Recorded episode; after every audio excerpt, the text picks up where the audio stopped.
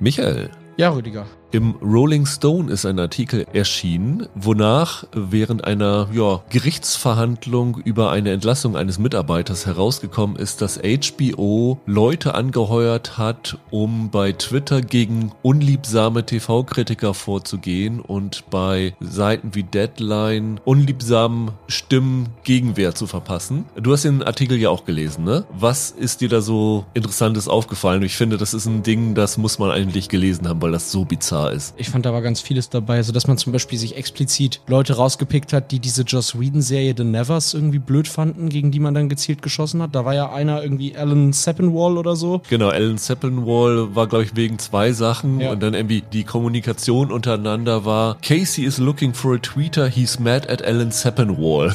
ja, das ist schon ziemlich schräg. Also dann haben sie ja irgendwie einen Account gegründet mit einem Stockfoto ja. und der Biografie irgendwie einer Hausfrau aus Texas Texas, die dann aber nur an Kritiker geantwortet hat. Also es ist so ein bizarrer Verlauf. Wir zählen uns ja auch zu TV-Kritikern. Wir sind ja irgendwie völlig unwichtig und dass HBO da glaubt, da müsste man dagegen vorgehen. Das ist so krank. Also was da gerade bei denen los ist, ich verstehe es nicht. Und wie du sagst, wir einzelnen TV-Kritiker sind so egal. Warum die Mühe dahinter? Und noch bizarrer ist es in den Kommentarspalten von irgendeiner Webseite. Und das Beste war ja irgendwie, dass jemand sich da geäußert hatte, ja, HBO ist auf dem absteigenden Ast. Und dann hat derjenige, der für Casey Blois da irgendwie die Antwort geschrieben hat, Hi David Levine und dem anderen zu unterstellen, dass der ein ehemaliger HBO-Boss gewesen sei, das ist so unfassbar schräg. Und noch besser war ja, über diesen Artikel habe ich noch einen Artikel von Vulture gefunden im September, wo es um Rotten Tomatoes geht, wo drin steht, wie mittlerweile die Firmen versuchen Rotten Tomatoes zu manipulieren, indem sie gut gesonnene Kritiker anheuern und mit denen den Deal eingehen. Wenn du es gut findest, post es auf deiner Webseite. Wenn du es schlecht findest, post es auf irgendeinem Blog, wo Rotten Tomatoes keinen Zugriff drauf hat. Ich denke mir, was ist denn los mit euch da? Also habt ihr nichts Besseres zu tun bei HBO und Co. als so einen Quatsch zu machen? Kümmert euch mal um eure Produkte. Ja, und vor allem, es bringt dann ja auch gar nichts. Also sowas wie die Idol wurde dann ja trotzdem komplett verrissen. Es ist ja nicht so, dass ihr damit tatsächlich bei richtig schlechten Serien besser wegkommt. Nee, aber die dieses Rotten Tomatoes Ding ist schon ziemlich verrückt und ja, ja, absolut. es erklärt einfach auch diese ganzen Deadlines und Embargos, die wir haben ja. bei Kritiken. Das ist mir ja schon öfter mal aufgefallen, dass sie ein anderes Social Media Embargo setzen ja. als ein Kritiker Embargo, weil sie wissen, wenn irgendwas Müll ist, können wir die Kritiken noch bis zum Veröffentlichungstermin ja. zurückhalten und vorher mit diesen ja, Artikeln, oh, die ersten Reaktionen sind super, irgendwie ein bisschen positive Stimmung schüren. Das ist auch bei Filmveröffentlichungen ja schon ewig ein offenes Geheimnis, dass schlechte Filme einfach keine PVs kriegen oder erst einen Tag vorm Release oder so, damit man möglichst lange die schlechte Presse nach hinten schieben kann und so.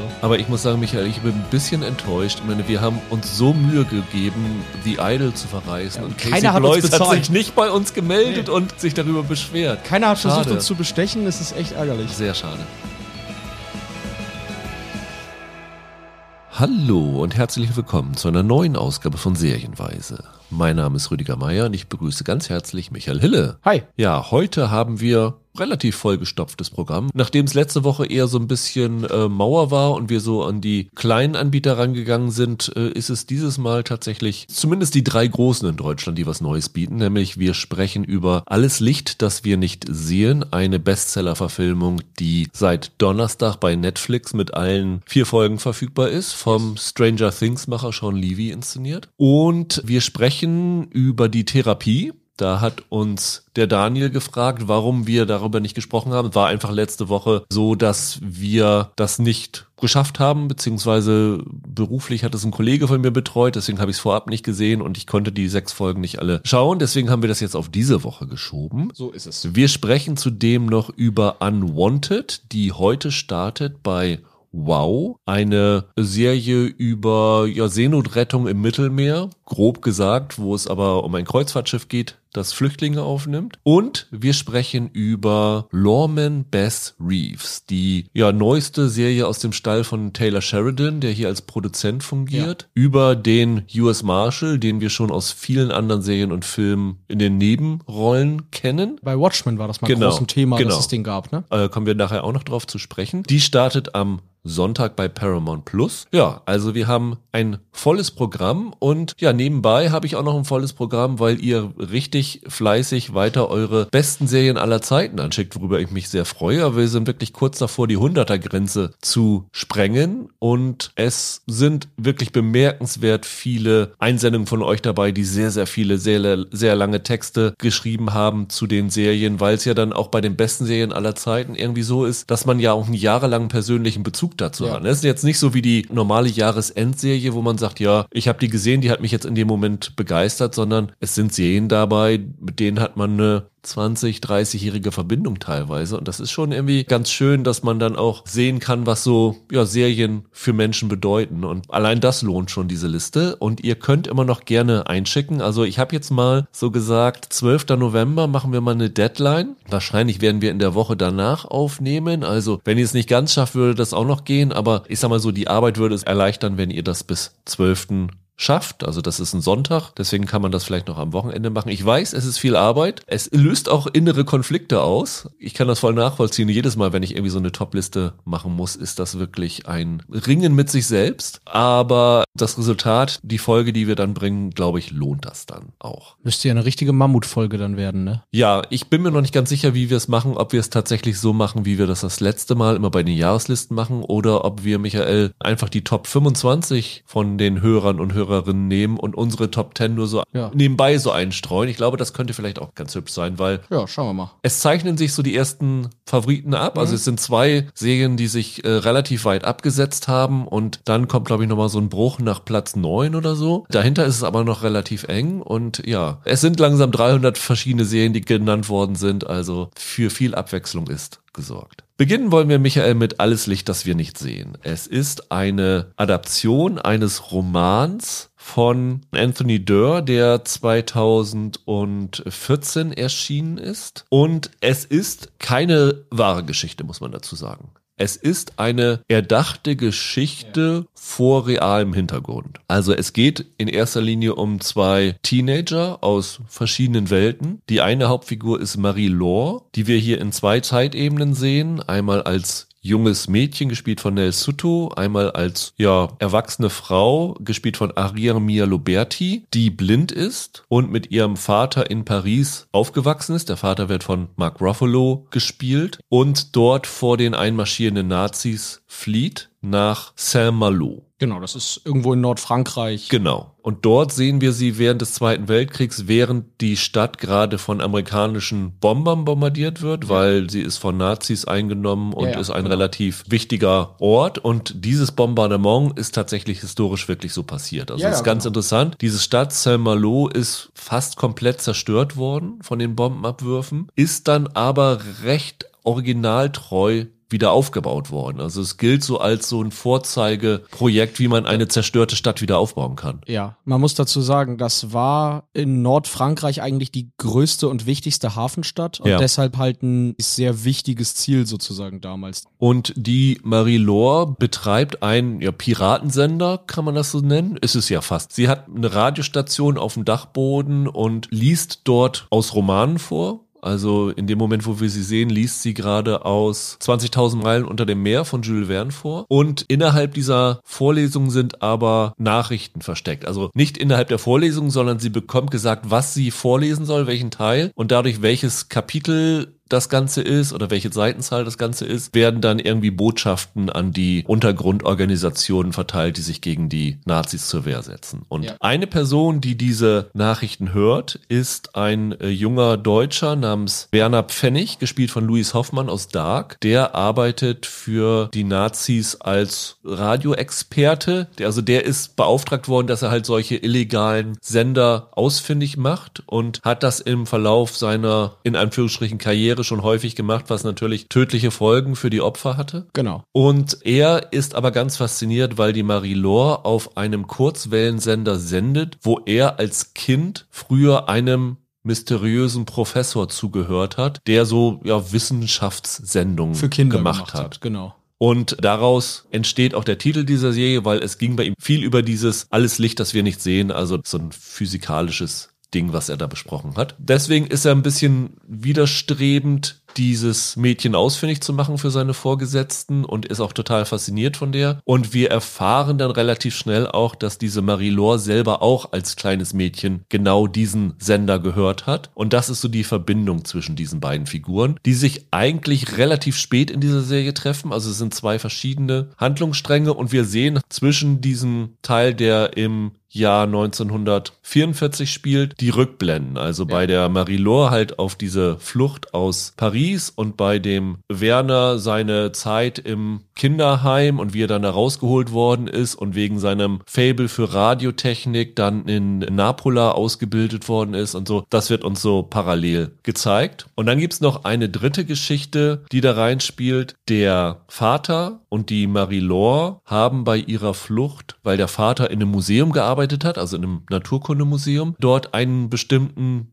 Diamanten mitgenommen. Und diesem Diamanten werden magische Kräfte nachgesagt und ein Nazi, Reinhold von Rumpel, wird ja. gespielt von Lars Eidinger, will diesen Diamanten unbedingt haben, weil er schwer krank ist und hofft, wenn er diesen Diamanten in seinen Besitz bekommt, wird er unsterblich, weil das die Legende ist. Halt so ein bisschen was Indiana Joneshaftes, ne? Ja. So irgendwie Nazis, die irgendwelchen einen Schatz suchen mit sagenhaften Fähigkeiten, genau. Und der macht dann halt Jagd auf die Marie-Laure, weil er glaubt, dass sie diesen Diamanten in ihrem Besitz hat. Und dann läuft das Ganze so über vier Folgen ab. Die vier Folgen sind alle so 50 Minuten lang. Und hast du diesen Roman von Anthony Dörr gelesen, Michael? Ja, vor fünf, sechs Jahren. Ich habe den nicht gelesen. Mhm. Und ich glaube, dass das einen großen Unterschied bei dieser Serie macht, weil ich habe die Kritiken verfolgt, die in den USA jetzt so herausgekommen sind und habe festgestellt, dass die schlimmsten Verrisse dieser Serie fast alles von Kritikern stammen, die, ich würde sagen, intime Kenner dieses Buchs sind. Und es wirklich sehr, sehr viele Vergleiche mit diesem Buch gibt. Mhm. Als jemand, der das gelesen hat, fandest du es auch so desaströs? Ja, ich fand aber das Buch auch schon nicht gut. Okay. Und ich habe diese US-Kritiken auch verfolgt und für mich mich ist da jetzt was ganz Seltsames passiert. Dieser Roman ist in den USA ja wirklich hymnisch verehrt worden. Der hat ja auch einen Pulitzer-Preis gewonnen damals. Ja. Während er hier in Deutschland gar nicht mal so dolle ankam. Hier wurde ihm ja vielfach zum Beispiel Kitsch vorgeworfen in Europa. Vor allem in den USA war es eben ein Erfolg. Und ich habe irgendwie das Gefühl, die Serie bekommt jetzt in den USA die Kritiken ab, die das Buch schon in Deutschland abbekommen hatte. Also man gleicht sich jetzt dann im Nachhinein an. Und für mich ist die Serie ehrlich gesagt genau das, was ich nach diesem Roman erwartet habe, nämlich richtig, richtig übler Kitsch. Ich glaube, ich habe selten so weit davon abgewichen, wie eine Serie in der Breite aufgenommen wird, weil ich weiß nicht wieso. Mir ist das wirklich bewusst, dass das totaler Kitsch ist. Da sind Szenen dabei, die sind, glaube ich, nur in bestimmten Stimmungen erträglich. Und irgendwie habe ich diese vier Folgen geguckt und war irgendwie dafür empfänglich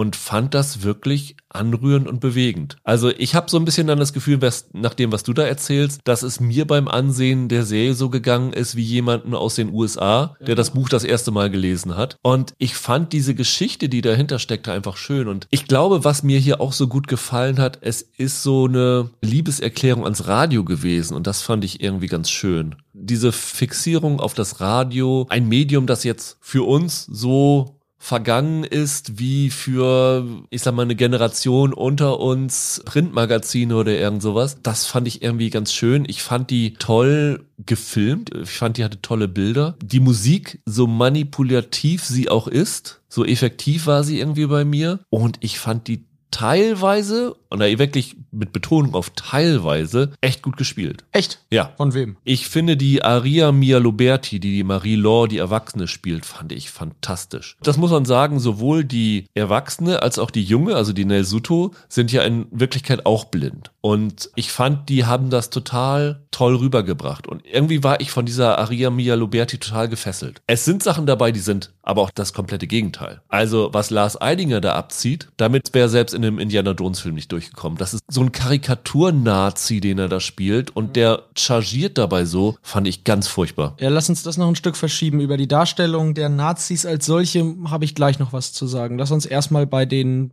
Hauptfiguren bleiben, bei den beiden Teenies. Bei äh, Marie und Werner. Weil ich finde zum Beispiel die Darstellerinnen, die die Marie spielen, die sind sicherlich okay. Aber was gar nicht okay ist, ist, wie diese Figur inszeniert wird. Ich habe wirklich in ganz vielen Szenen, es gibt ganz am Anfang eine, sie wirft so einen Flugblatt aus ihrem Fenster und unter ihr ist die brennende Stadt. Ich habe so oft in dieser, in dieser Serie gedacht, das ist eigentlich die fabelhafte Welt der Amelie mitten im Dritten Reich. So war das eigentlich inszeniert. Wirklich? Naja, ist es bei Amelie nicht auch so, dass dem Film, obwohl er gut angekommen ist, Kitsch vorgeworfen wurde? Ja, es wird inszeniert wie so ein zuckersüßes Märchen. Die sitzt da zwar im vom Nazis besetzten Frankreich, aber sie lebt da in ihrem in ihrer Märchenwelt so ein bisschen und das fand ich so unpassend. Ich habe die ganzen vier Folgen darauf gewartet, dass man mal richtig einfach dem historischen Gewicht des Krieges dahinter mal gerecht wird, statt mir da diese zuckersüße Soße vorzulegen und das ist wirklich ein großes Problem für mich gewesen. Das ist absolut korrekt. Also als ein realistisches Abbild des Zweiten Weltkriegs funktioniert die Serie überhaupt nicht.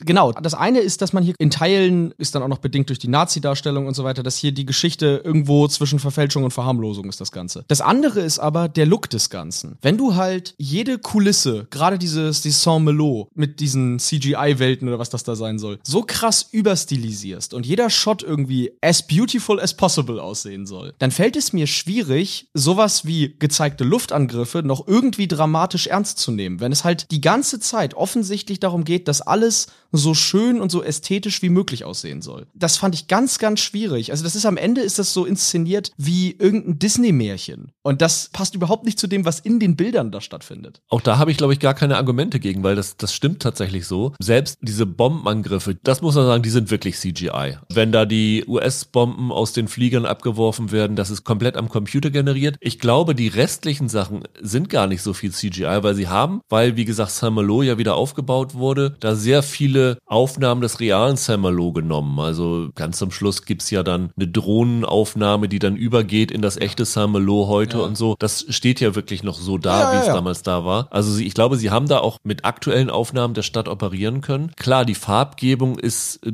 durchaus märchenhaft. Und wenn sie dann auf ihrem Dachboden da inszeniert wird, äh, mit ihrem, was hat sie da für ein Kleid an? Rotes oder blaues oder so? Wirklich so ein Prinzessin. Ja, das hat schon was. Vielleicht war es einfach so, ich habe innerhalb dieser vier Folgen irgendwie dieses Märchen auf mich irgendwie wirken lassen können, ohne dass ich jetzt so viel über den historischen Kontext nachgedacht habe, weil ich das relativ schnell von Anfang an ja als Märchen wahrgenommen habe. Also als eine Geschichte, Geschichte, die den Zweiten Weltkrieg nur als Kulisse nimmt, ja. aber eigentlich keine Zweite Weltkriegsgeschichte mhm. erzählen will. Nun kann man durchaus, finde ich, ansprechen und kritisieren, ob man das machen darf. Ich finde, das ist eine legitime Diskussion. So wie es gemacht ist, fand ich es irgendwie emotional berührend mit dieser Geschichte. Wie gesagt, die Serie hat sehr, sehr viele Schwächen, aber teilweise hat sie mich dann doch bewegt. Die Frage, ob man das machen darf, die will ich eigentlich gar nicht stellen, weil darum geht es mir gar nicht unbedingt. Mir geht es tatsächlich in Teilen darum, finde ich das schlüssig erzählt, so wie es erzählt wird. Das liegt natürlich dann in Teilen daran, dass das Ganze hier so einen Märchencharakter hat. Aber mir sind die Figuren viel zu einseitig. Also ein Beispiel. Sie ist, wie gesagt, die tapfere Disney-Prinzessin, die da irgendwie im Widerstand ist, wenn ich das mal so formulieren darf. Dann hast du den von Rumpel, der mit seiner hässlichen Frisur rumläuft und halt wirklich das Böse vom Dienst ist. Und dann hast du den Werner.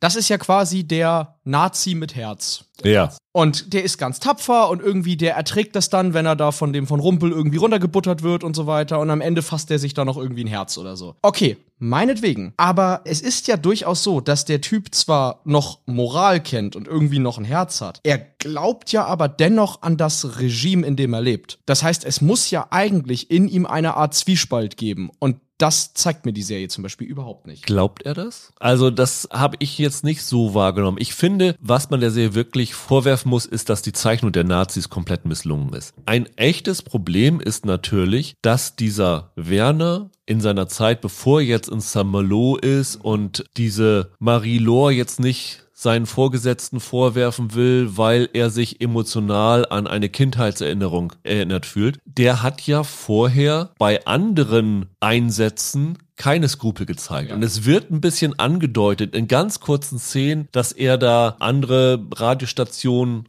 aufgedeckt hat und dass die Leute dann ermordet worden. Aber was die Serie halt nicht macht, ist, sie zeigt nicht, wie diese Leute ermordet worden sind. Das heißt, die Konsequenz von dem Handeln von dem Werner wird nie gezeigt. Sie können das nicht machen, weil dann bricht dieses ganze Image von dem netten Nazi zusammen. Und das ist natürlich ein Problem. Gut, das ist alles richtig. Ich will da jetzt auch keine riesige Diskussion draus machen. Am Ende ist, hat das ja eine lange Tradition, dieses Bild von dem einen guten Deutschen unter den Nazis. Also ja. Schindlers Liste ist ein ganzer Film über so jemanden. Auch wenn das jetzt eine historische Person ist, aber auch der Film versüßlicht diese Figur ja, um da halt ein Märchen draus zu machen. Mein Problem hier ist eher, du kannst mir nicht die Nazis, so wie das jetzt hier gemacht wird, so als die Drohkulisse hinpacken und sagen, guck mal, das sind die, die Karikaturbösen, weil Lars Eidinger spielt da das personifizierte Übel sozusagen. Guck dir seine Frisur an. Der soll ja as, as böse as possible sein. Du kannst mir nicht einerseits das hinlegen und sagen, die Nazis als dieses böse Gebaren und so weiter. Und dann nimmst du den Werner her, der in so einer Nazi-Eliteschmiede da herangezüchtet wurde und sagst mir, das ist aber eigentlich so ein sensibler Bursche. Äh, das funktioniert nicht. Das geht sich für mich nicht aus. Wobei er ja widerwillig dahin gegangen ist. Ne? Er wurde dann ja aus diesem Kinderheim quasi rausgerissen, weil er ja. diese Radiokenntnisse hatte. Aber klar, es ist natürlich ein Problem, wenn du sagst, ja, der liebt das Radio und deswegen hat er sich von den Nazis vereinnahmen lassen. Ja, okay. Die Werner-Figur ist definitiv ein Problem in dieser Serie. Ja. Weißt du, was ich meine? Also, also was denn nun? Also sind die Nazis jetzt das alles umfassende, die große böse Energie mit ihrem sadistischen Gehabe und ihrem Drill und so weiter? Oder gibt es da so Leute wie Werner dazwischen, die sich so ganz sehr ihres insensiblen Kern irgendwie erhalten haben? Aber du kannst nicht beides gleichzeitig machen, das funktioniert für mich nicht. Da finde ich selbst, wo ich das gerade angesprochen habe, Spielbergs Oskar Schindler ist eine, ist eine dreidimensionalere Figur oder so. Der hadert wenigstens mit sich. Der Werner hadert ja mit nichts. Gebe ich dir vollkommen recht. Also der Nazi-Teil ist hier genau. recht misslungen in dieser Serie. Wie gesagt, ich bin da wieder dabei, dass alles, was mit dieser Marie-Laure zu tun hat, hat mich irgendwie emotional mitgenommen. Also es geht jetzt nicht nur die Szenen in Saint-Malo, auch die Geschichten mit dieser jungen Marie-Laure in Paris und da ist ja dann auch noch sehr wichtig, dass der Vater ihr ein Modell baut von Paris erst, damit sie sich erst in Modellentfernung sozusagen durch die Stadt bewegen kann und damit sie weiß, wo was in der Stadt ist, damit sie dann irgendwann unabhängig durch die Stadt laufen kann. Und so ein Modell baut er dann für Saint-Malo auch, wenn sie da aufkommen. Und das ist ja übrigens auch ein sehr ein zentrales Motiv von dem Vorspann der Serie. Stimmst du mir da wenigstens zu, dass der Vorspann wunderschön ist? Optisch ja, die Musik nicht, aber optisch finde ich den sehr schön, ja. Also das war für mich einer der, der tollsten Vorspänne, die ich in diesem Jahr gesehen habe. Und diese ganze Geschichte mit dem kleinen Mädchen, das da rumläuft und so und dieses Verhältnis zu dem Vater, also Mark Ruffalos Rolle ist relativ klein in dieser Serie. Man fragt sich auch, warum Mark Ruffalo dabei ist, aber irgendwie fand ich das dann relativ schön. Also dieses Vater-Tochter-Verhältnis und dann wie die Marie-Laure dann in Saint-Malo ankommt und dann ihren, was ist, Großonkel Etienne kennenlernt, von Hugh Laurie gespielt, von dem sie die Leidenschaft fürs Radio erbt, weil das ist derjenige, auf dessen Dachboden halt diese Radiostation steht. Dieser Teil dieser Serie hat mir wirklich sehr gut gefallen und die hat, die hat, der hat mich emotional mitgenommen. Also ich verstehe komplett, wenn man diese Serie hasst, weil, wie gesagt, die Zeichnung der Nazis, dieser historische Hintergrund ist eigentlich misslungen und fragwürdig, aber in dieser Geschichte habe ich dann doch irgendwie einen emotionalen Kern erkannt und vielleicht ist das genau das, was du vorhin angesprochen hast, das, was Amelie zum Hit gemacht hat, weil das ist mhm. ja genau das gleiche gewesen. Die hatte ja auch einen emotionalen Kern, war aber ziemlicher Kitsch. Ich will dir gar nicht unbedingt widersprechen, dass nicht der Erzählhandlungsstrang um die Marie in Teilen ganz gut gemacht ist. Mir ist es dann manchmal zu dick, wie gesagt, ich finde, die Bilder sind manchmal ein bisschen zu schön und die Streicher sind vielleicht auch oft ein wenig zu laut. Die Serie ist definitiv manipulativ in sehr, sehr vieler Hinsicht. Wenn ich da was kritisieren würde, dann eher, dass ich finde, es stört den Erzählrhythmus doch sehr, dass das alles so durch Flashbacks durchsetzt ist. Das funktioniert in einem Buch meistens besser finde ich. Hier, weiß ich nicht, habe ich manchmal das Gefühl, man springt dann wieder zu schnell irgendwie woanders hin und ich habe mich da so ein bisschen nicht ganz orientieren können. Ich finde, das war so ein bisschen ein Problem. Aber das ist sicherlich noch der bessere Handlungsstrang und das hätte sicherlich für sich stehend auch ganz okay funktionieren können. Das ist jetzt auch nichts, was ja nicht schon mal gemacht wurde. Ein überlebenden Märchen im, im, Weltkrieg oder so. Aber bei mir war die ganze Zeit, dass ich beim Gucken dachte, vielleicht war dieser Serienmacher nicht der Richtige für das Projekt. Vielleicht ist das einfach die zu süßliche Herangehensweise gewesen. Meinst du jetzt Stephen Knight, den, den Showrunner, der ja vorher Peaky Blinders gemacht hatte, oder meinst du jetzt Sean Levy, der Regisseur, der vorher Nachts im Museum gemacht hat? Ich assoziiere halt Sean Levy vor allem okay, mit sehr ja unsubtilen, einfach gehaltenen Komödienstoffen. Stranger Things. Genau, richtig.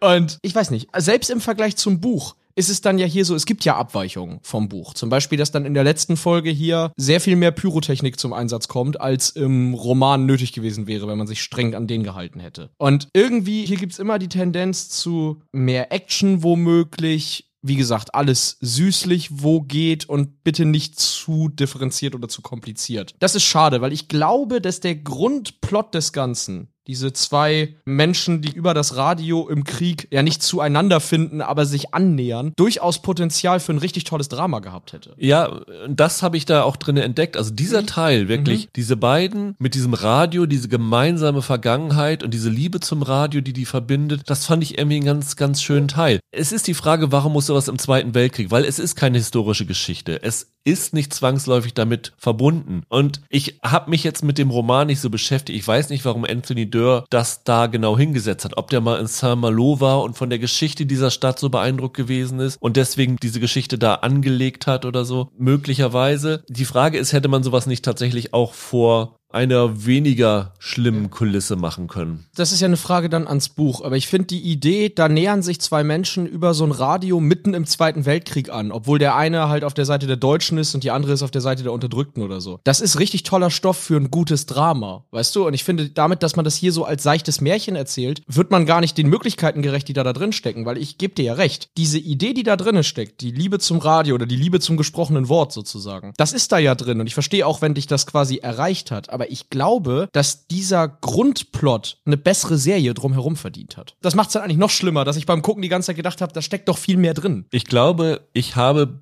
beim Gucken dieser Serie einfach zu viel verziehen, dass ich über vieles hinweg gesehen habe, weil mich die Geschichte dann doch irgendwie bewegt hat. Keine Ahnung. Es gibt ja so Momente, wo dich irgendwie eine Geschichte in einem Gefühlszentrum erreicht und du dieses Kritische, was wir auch immer haben, einfach mal abschaltest, ja. ne? Wo du was guckst und dann irgendwie nicht entdeckst, dass da irgendwie ein Fehler drin ist. Zum Beispiel hier auch so eine Geschichte. Warum hat die blinde Frau auf ihrem Dachboden Licht an? Wie kann sich die blinde Frau, wenn sie nach draußen geht, durch die zerstörte Stadt ja. manövrieren, wenn sie ein Modell hat, wo die Mauern alle noch aufrecht standen? Ja, das ist so. natürlich sehr dusselig, ja. Wenn du von dieser Geschichte nicht reingezogen wirst, dann wirst du dich über solche Sachen garantiert richtig aufregen. Wenn man irgendwie von dem emotionalen Kern gepackt wird, schaut man da lieber drüber weg. Und ich glaube, das ist so der Hauptunterschied. Um Gottes Willen. Also wenn da draußen jetzt von unseren Hörern sich das Leute jetzt vielleicht schon angeguckt haben oder noch angucken und sagen, irgendwie ihnen gefällt es trotz alledem und sie haben da irgendwie gute Zeit mit, wunderbar. Also ich will das. Weil wir haben ja jetzt hier beide Standpunkte vertreten. Ja, ne? ja also daher. Ich, ich will es auch keinem absprechen. Nur wie gesagt, also für mich war es dieses Jahr eher eine der schlechteren, wirklich schlechteren Sachen, die ich gesehen habe. Ich fand's ganz schön und das hat mich überrascht, dass es nur vier Folgen waren. Wir hatten die Screener dazu, habe ich gedacht, naja, haben sie wieder nur die erste Hälfte bereitgestellt. Nee, es sind nur vier Folgen und ich glaube, mehr hätte es auch definitiv nicht gebraucht. Da sind wir uns, glaube ich, beide mal einig bei der Serie. ja.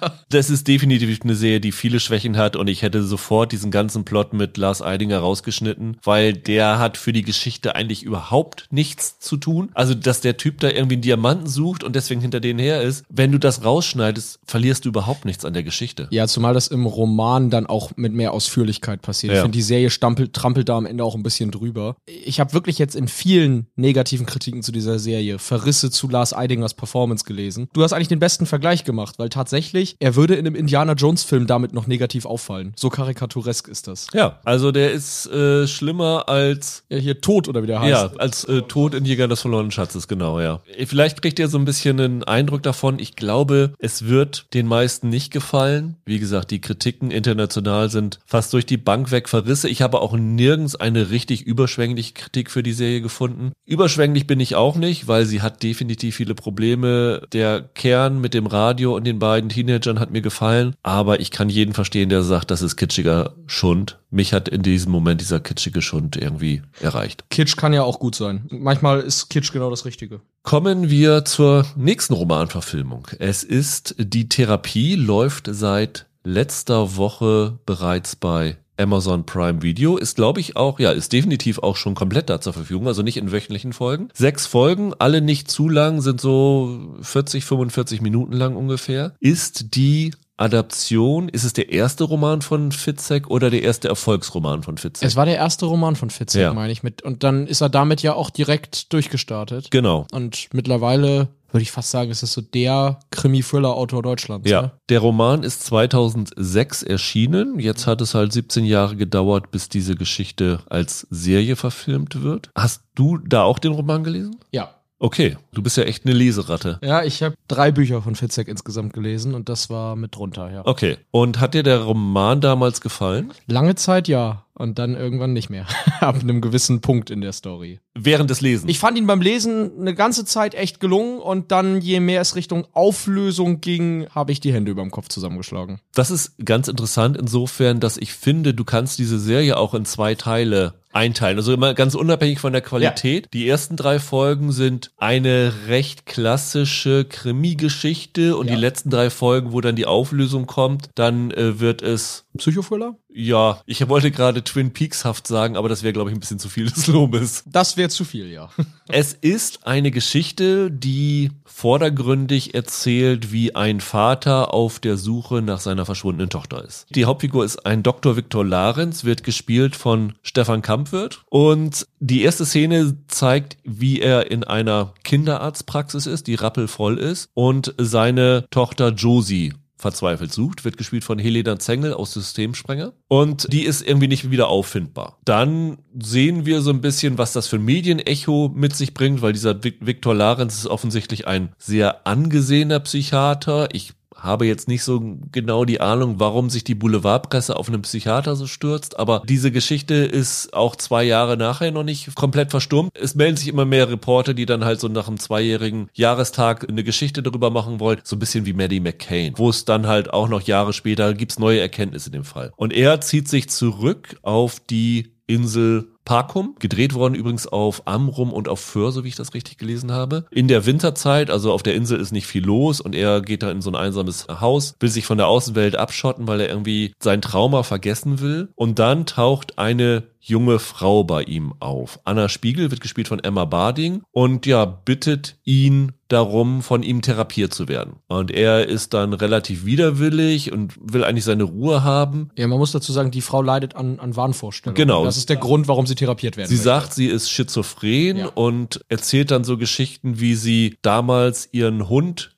mit einem Hammer erschlagen hätte, aber das ist dann gar nicht passiert, sondern ihre Mutter hat dann irgendwie festgestellt, dass sie schizophren ist und sowas alles. Ja, genau, genau. Er lehnt sie ab, sagt irgendwie, ja, warum kommen sie zu mir? Also das ist ja eine ganz typische klinische Schizophrenie, das ja. kann ja jeder Haus- und Hofpsychiater. Dann merkt er aber, dass sie Sachen über das Verschwinden seiner Tochter weiß, die sie eigentlich nicht wissen dürfte. Zum Beispiel spielt sie auf dem Klavier ein Lied, das nur er, die Tochter und seine Frau Isabel, wird gespielt von Andrea Oswald, kennen kann und deswegen will er mehr von ihr wissen, weil er hofft, über sie die entscheidenden Infos zum Verschwinden seiner Tochter zu finden. Das ist so der klassische Plot des Ganzen. Wir dürfen, glaube ich, jetzt nicht viel mehr in die Tiefe gehen. Was man aber von Anfang an sich fragt, wenn man diese Serie schaut, ist das, was man sich bei vielen Serien schon gefragt hat. Sei es bei Mr. Robot oder Legion zum Beispiel auch. Da gibt es ja immer so diesen unzuverlässigen Erzähler. Und du weißt die ganze Zeit nicht, was, was uns hier gezeigt wird, können wir für bare Münze nehmen. Also man hat immer so im Hinterkopf den Gedanken, ist das jetzt alles real, was da erzählt wird? Oder oder ist irgendwo eine Sache, die uns vorgespielt wird. Damit spielt der Roman ja auch schon von Anfang an. Bei acht Millionen verkauften Exemplaren dieses Buches wird es hier viele Hörer geben, die die Geschichte auch schon kennen. Wir wollen es natürlich trotzdem nicht spoilern, aber wer den Roman kennt, es ist in der Serie auch wie im Roman. Also die Geschichte entfaltet sich genau gleich. Nur das Ende ist ein bisschen anders. Das Ende ist ein ganz bisschen anders, ja. Aber ich sag mal, die grundlegenden Twists in dieser Geschichte sind dieselben. Ein Kollege von mir hat diese Serie gesehen, fand sie ganz, ganz grauenhaft. Deswegen hatte ich auch das so ein bisschen am Anfang letzte Woche auf die Bank geschoben, weil naja, musste nicht drüber reden. Und dann gab es ja diese ganzen Kritik im Feuilleton, die sehr, sehr positiv gewesen ja. sind. Und habe ich ja, naja, da gibst du doch mal der Serie nochmal eine, eine Chance. Ich habe jetzt tatsächlich alle sechs Folgen gesehen. Wie hast du gesehen, Michael? Ja, ich habe auch alle sechs. Ah, du hast auch gesehen. alle sechs gesehen, okay. Mhm. Bist du jetzt Team Feuilleton oder Team dein Kollege?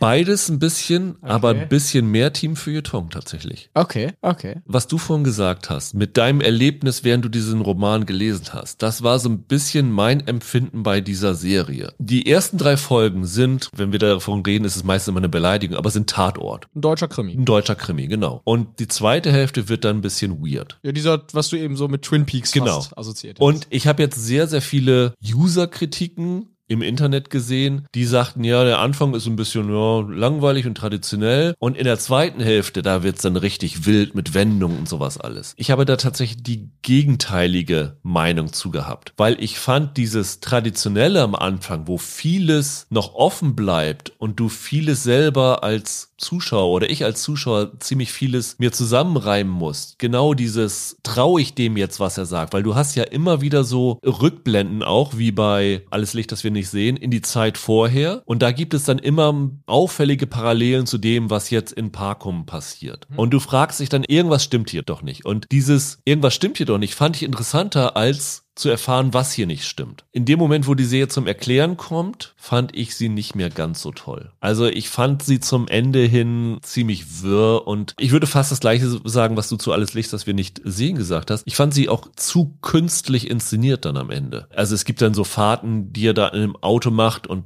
es ist relativ schnell klar. Es wird auch klar, gemacht, dass es ein Traum ist, wo der mit dem Auto durch den Wald rast. Das fand ich ganz furchtbar. Deine Twin Peaks Assoziation vorhin war nicht ganz verkehrt. Wenn sie mit surrealen Elementen spielen, dann bedienen sie sich tatsächlich immer so ein bisschen wenn ich das mal so nennen darf, bei David Lynch für Arme. Also sowas wie diese Autofahrt, die du erwähnst, wo sie so ein bisschen versuchen, einen auf Lost Highway zu machen oder so. Oder wenn er dann in den Keller geht, wo der Hund am Anfang schon vorgebellt hat, dann kommt er im zweiten Teil ja. und geht da runter und entdeckt da so einen ganz weirden Raum. Das ist so ein bisschen wie dieser rote Raum da in, in Twin Peaks und ganz so. Ganz genau. Also die bedienen sich hier schon so ein bisschen bei Lynch. Vielleicht tut Fitzek das auch. Eine gute Frage, weiß ich gar nicht. Tut, tut er das? Auf jeden Fall tut die Serie es. Die nimmt sich immer so Lynch-Elemente vor. Ja, was soll ich jetzt zu der Serie sagen? Ehrlich gesagt, das passiert, wenn man genau diese Vorlage verfilmt. Also das Problem mit diesem Roman, sorry an alle Fitzek-Fans da draußen, ist, dass ich richtig, richtig wütend war, wie sich diese Geschichte auflöst und was die zwei großen Twists in dem Ding sind. Die erste große Überraschung ist so unfassbar offensichtlich von Anfang an, dass sie eigentlich keine ist. Das ist so ein ja. Nicht-Twist. Der zweite Twist ist tatsächlich ein bisschen überraschender, weil er wirklich alles auf den Kopf stellt. Der ist aber wahnsinnig dumm, weil er teilweise gar keinen Sinn ergibt und weil in diesem Roman und auch in dieser Serie bestimmte Überraschungen nur dadurch stattfinden, weil die Macher der Serie und der Schreiber des Romans dich anlügen. Genau, weil sie uns äh, Informationen vorenthalten. Das ist das eine. Informationen vorenthalten tue ich immer, wenn ich einen Twist erzählen will, aber hier wirst du ja teilweise wirklich angelogen ja. von dem, was du liest und was du siehst. Das ist billig. Ja, es ist immer so ein Problem, wenn du eine Serie erzählst, erzählst, wo die Figuren, wo einige Figuren dir gegenüber einen extremen Wissensvorsprung haben. Oft ist es ja so, dass wir als Publikum einen Wissensvorsprung gegenüber den Figuren haben und dadurch Spannung erzeugt wird. Und hier ist es halt genau andersrum, dass Spannung dadurch erzeugt wird, dass die Figuren mehr wissen und das dann für einen Twist eingesetzt wird. Ich glaube, das gefällt mir nicht so gut wie das andere. Das ist dann immer so ein bisschen manipulativ. Manipulativ ist das eine, aber mir fällt es. Gut, jetzt, ich wusste jetzt ja vorher, wie sie es auflöst. Und es werden ganz viele da draußen ja vorher wissen, wie sie es auflöst. Aber es fällt mir immer schwer, mich auf eine Geschichte und auf Charaktere einzulassen, bei denen ich von vornherein nicht so ganz sicher bin, ob sich dieses Investment lohnt, wenn du weißt, was ich meine. Weil gleich klar ist, irgendwas stimmt da ja nicht ganz so. Es ging mir vielleicht ähnlich wie dir. Es war eigentlich auch so, das würde ich jetzt auch sagen, dass die ersten drei Folgen noch relativ gelungen sind. Und da ist einiges Schönes dabei. Ich finde zum Beispiel, einerseits sehen die Sets echt sehr cool aus. Also ich finde die Insel im Nebel ist sieht schön aus. Ja, es ist schön gefilmt, das definitiv. Eine schöne Bildsprache, die Serie. Ich finde die auch nicht schlecht besetzt. Da sind echt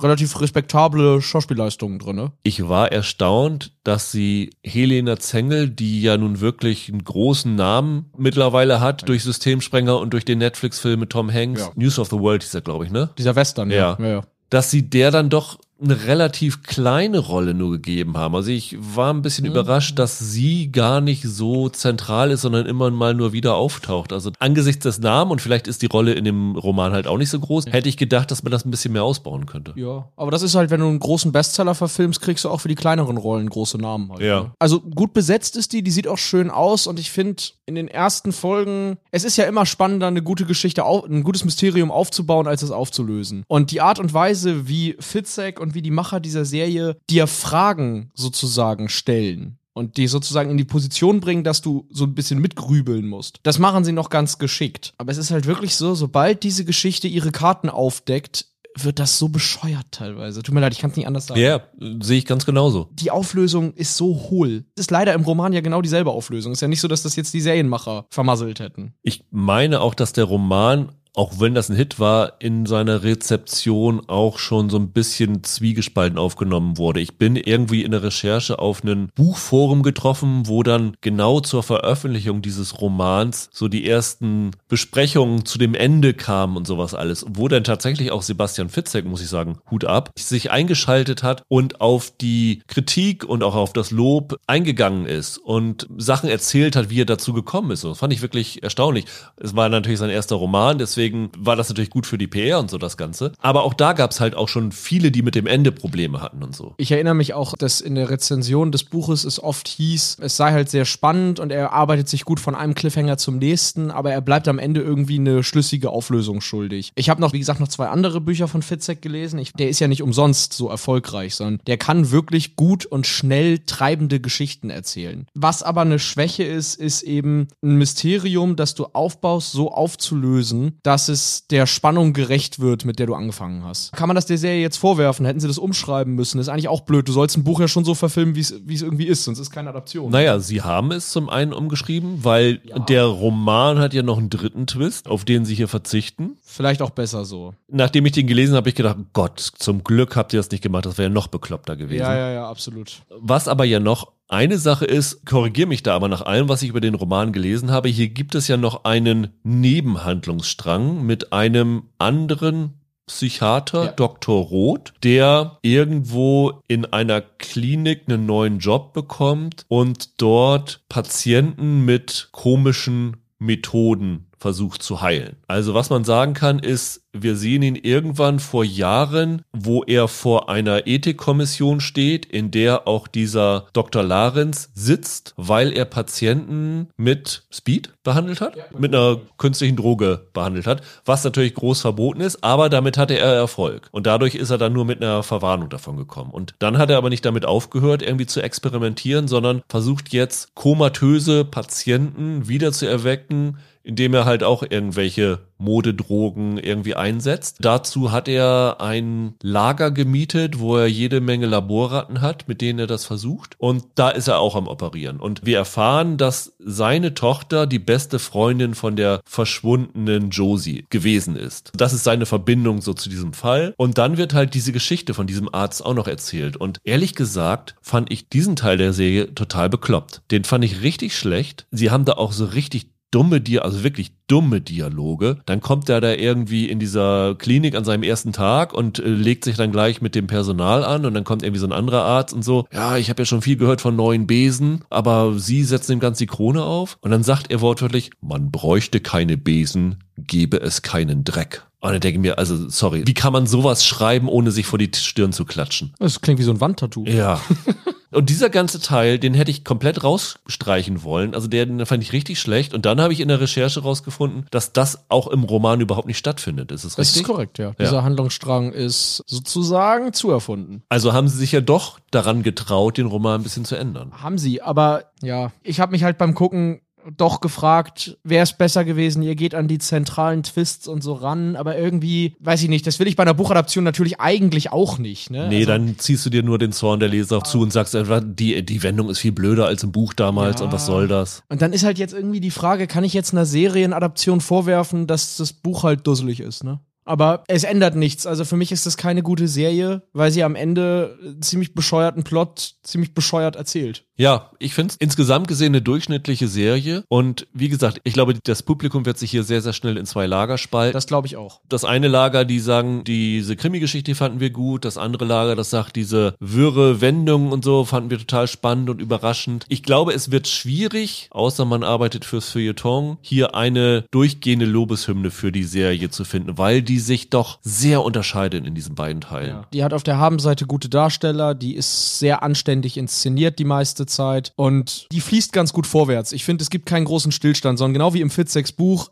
es geht alles schön Schritt für Schritt und man kann gut folgen. Das Lob muss ich der Serie aussprechen. Ich habe ja nun erst gestern da reingeschaut, gestern Abend, und habe gedacht, naja, guckst du mal zwei, drei Folgen, wie das Ganze ist für einen Podcast und so. Ich hatte dann aber schon Motivation rauszufinden, was dahinter steckt, wie sich das Ganze auflöst und so. Also das, was du sagst, dass die Serie einen gewissen Drive hat, dass der Spannung ja. gut schreiben kann. Das ist schon noch erkennbar. Das ist schon noch erkennbar, definitiv. Genau. Und wie gesagt, die meisten von euch werden den Roman ja wahrscheinlich sowieso kennen, weil der halt das war ja ein Riesending hier in Deutschland. Wer da ab der zweiten Hälfte des Buches nur noch den Kopf geschüttelt hat, brauchst du es jetzt auch nicht angucken. Und ansonsten, hey, viel Spaß damit. Ich werde jetzt keine Namen nennen, aber als ich die Serie durch hatte und dann dieses Ganze, eine Serie mit einem unzuverlässigen Erzähler und wie das Ganze hinausläuft und so, da hatte ich Erinnerung an eine andere Serie, die vor ein paar Jahren gelaufen ist, die auch auf einem Buch basiert, das 2006 erschienen ist. Und da muss ich sagen, die hat das viel, viel besser gemacht. Die hatte natürlich auch ein anderes Budget und sowas alles, war international und so. Aber da hat die Auflösung viel, viel besser funktioniert, weil der Twist auch besser gesetzt worden ist, als er hier jetzt gekommen ist. Und wenn ich da den direkten Vergleich mache, liegen da natürlich Welten dazwischen. Das hier ist so eine Serie, die man sich gerne anschaut, wo man ein bisschen Spannung dabei hat, wo man am Ende aber sie wieder vergisst und das war bei der anderen Serie nicht so. Und ja, wer wissen will, über welche Serie ich rede, schreibt bei Twitter at Serienpodcast oder so, dann äh, verrate ich es euch. Ja, ich frage dich nach der Aufnahme. Genau.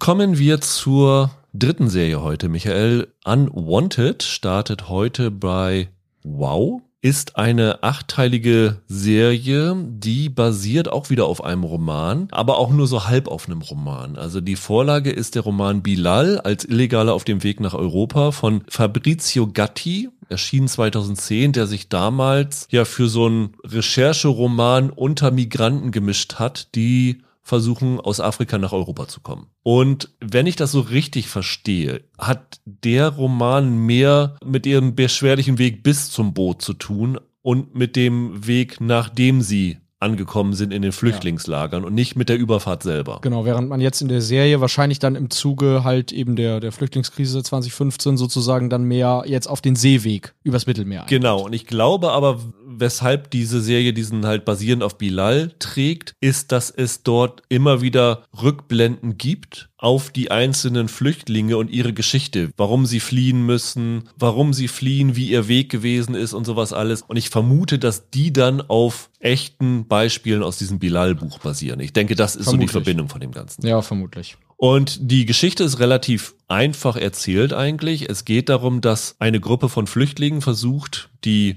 Überfahrt von Nordafrika nach Italien zu machen. Das Boot gerät in Seenot, brennt aus die Flüchtlinge sind im Wasser, kämpfen um ihr Überleben. Viele davon schaffen es nicht, weil es ist ja bekannt, dass viele auch nicht schwimmen können, die ertrinken. Und 28 von diesen Flüchtlingen werden gerettet durch ein Kreuzfahrtschiff, weil der Kapitän des Kreuzfahrtschiffs ist, ist gerade irgendwie an Deck und sieht dann diesen hellen Lichtkegel durch das brennende Boot und schickt dann seine Rettungs Boote los und äh, die nehmen die 28 Flüchtlinge auf, die sie dann noch finden konnten, nehmen sie an Bord des Kreuzfahrtschiffs. Dort werden sie in einem nicht ausgebuchten Flügel untergebracht. Und dann geht es halt darum, was machen wir mit den Flüchtlingen? Wo können wir sie absetzen? Wo können wir sie in Anführungsstrichen wieder loswerden? Und was macht das mit den Passagieren, die an Bord sind, die eigentlich nichts von diesen Flüchtlingsdramen wissen wollen, die eigentlich nur ihre unbeschwerte Zeit haben wollen. Und andererseits, was macht es mit den Flüchtlingen, die aus ihrer totalen Armutssituation kommen und dann auf ein Kreuzfahrtschiff kommen, wo Luxus herrscht, wo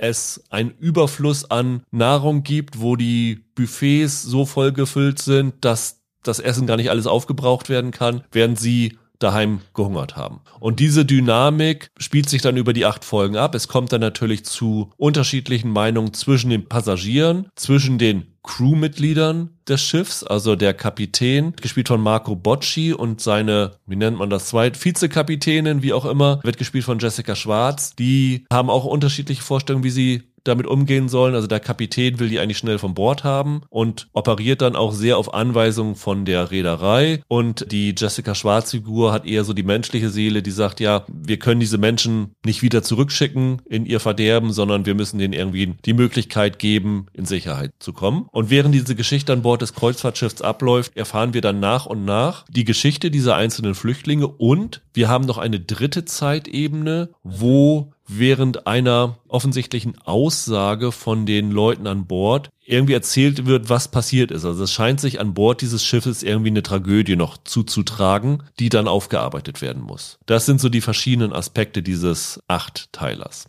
Wie viel hast du gesehen, Michael? Hälfte oder so. Die Hälfte. Ich habe drei Folgen geguckt und habe dann nochmal die letzte Folge geschaut, weil ich wissen wollte, wie sich's ungefähr auflöst. Das habe ich auch gemacht. Ja. Ich habe auch die letzten 20 Minuten gesehen, ja. Äh, das spricht ja dafür, dass du auch hier wieder nicht so ganz dabei warst, weil man guckt sich eigentlich nur das Finale an, wenn man das dazwischen nicht nochmal weiterschauen will, oder? Ja, ich glaube, nicht ganz dabei ist sogar noch eine Untertreibung. Ich bin gespannt, was du gleich sagst. Ich fürchte, ich mache mich jetzt gleich bei der dritten Serie in Folge unbeliebt. Ich fand's richtig, richtig schlecht. Es ist wieder so eine Serie, wo ich wollte, dass ich es besser finde, aber es nicht gut fand. Man muss sagen, die Serie kommt ja natürlich jetzt zu einem Zeitpunkt, wo sie nicht hätte besser kommen können, weil die ganze Diskussion, die gerade losgetreten wird mit Abschieben, Migration ja, ja. und sowas alles, da ist natürlich so eine Serie schon sehr passend, muss man sagen. Wobei sie nun fairerweise, glaube ich, seit 2015 ja. immer irgendwie definitiv immer definitiv. irgendwie passend gewesen wäre. Also das erste, was ich sagen muss, ist, warum muss das Ganze in acht fast einstündigen Folgen erzählt werden. Das ist das erste, was sich mir absolut nicht erschlossen hat. Und der Grund, warum ich dann in das Finale reingeschaut hatte, war einfach, weil ich gedacht habe, ich gucke mir jetzt hier nicht nochmal vier Stunden davon an. Irgendwann haben sie auch nicht mehr viel Neues zu erzählen. Und das finde ich ein bisschen schwierig. Also, warum das Ganze acht Stunden laufen muss, wird mir äh, für immer ein Rätsel bleiben. Wir können jetzt wieder unseren Standardargument machen, das hätte man gut als Film erzählen können.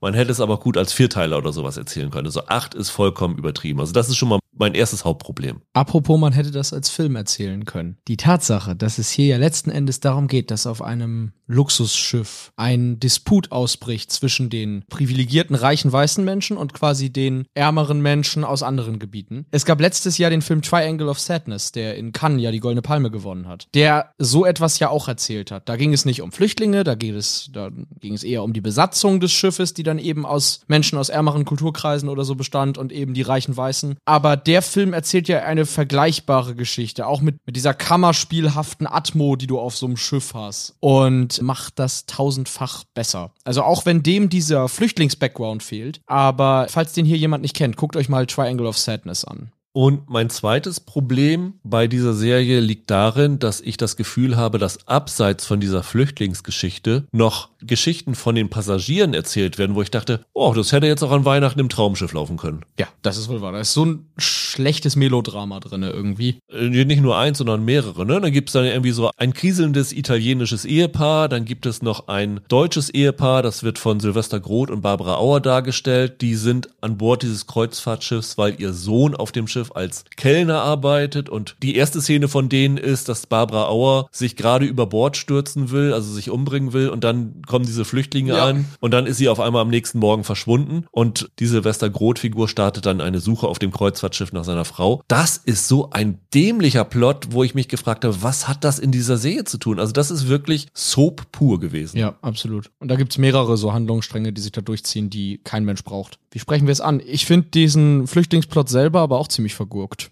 wenn ich das mal so sagen darf. Die Serie hat ein konzeptionelles Problem. Diesen Angang, wir erzählen diese Geschichte so wie wir sie erzählen, nämlich mit dieser Haupthandlung, mit diesen Rückblendengeschichten, in denen man diese Flüchtlingsfiguren dreidimensionaler machen will und dann mit diesem, ich nenne es jetzt mal Big Little Lies Verhandlung, was ist hier passiert mit diesem Mysterium, das fand ich total dämlich, dass sie da irgendwie so ein, so ein, so ein Krimi-Background noch reinbauen. Also was ganz gut ist, diese Rückblenden, in denen man so die Vergangenheit der einzelnen Flüchtlinge zeigt. Da gelingt es denen ganz gut, dass man Assoziationen weckt zu Dingen, die man die letzten Jahre in den Medien mitbekommen hat. Es gibt, ohne jetzt zu viel zu spoilern, einen Moment, der sehr deutlich auf Alan Kurdi anspielt, des, diesen zweijährigen syrischen Jungen, dessen Foto, wie er tot ertränkt am Strand lag, 2015 ja auch um die Welt ging. Darauf wird angespielt. Es gibt andere Momente, die die letzten Jahre halt in den, durch die, durch die mediale Berichterstattung hängen geblieben sind, die so ein bisschen aufgegriffen werden in den Bildern. Das gelingt denen ganz gut. Also ich finde in diesen Rückblenden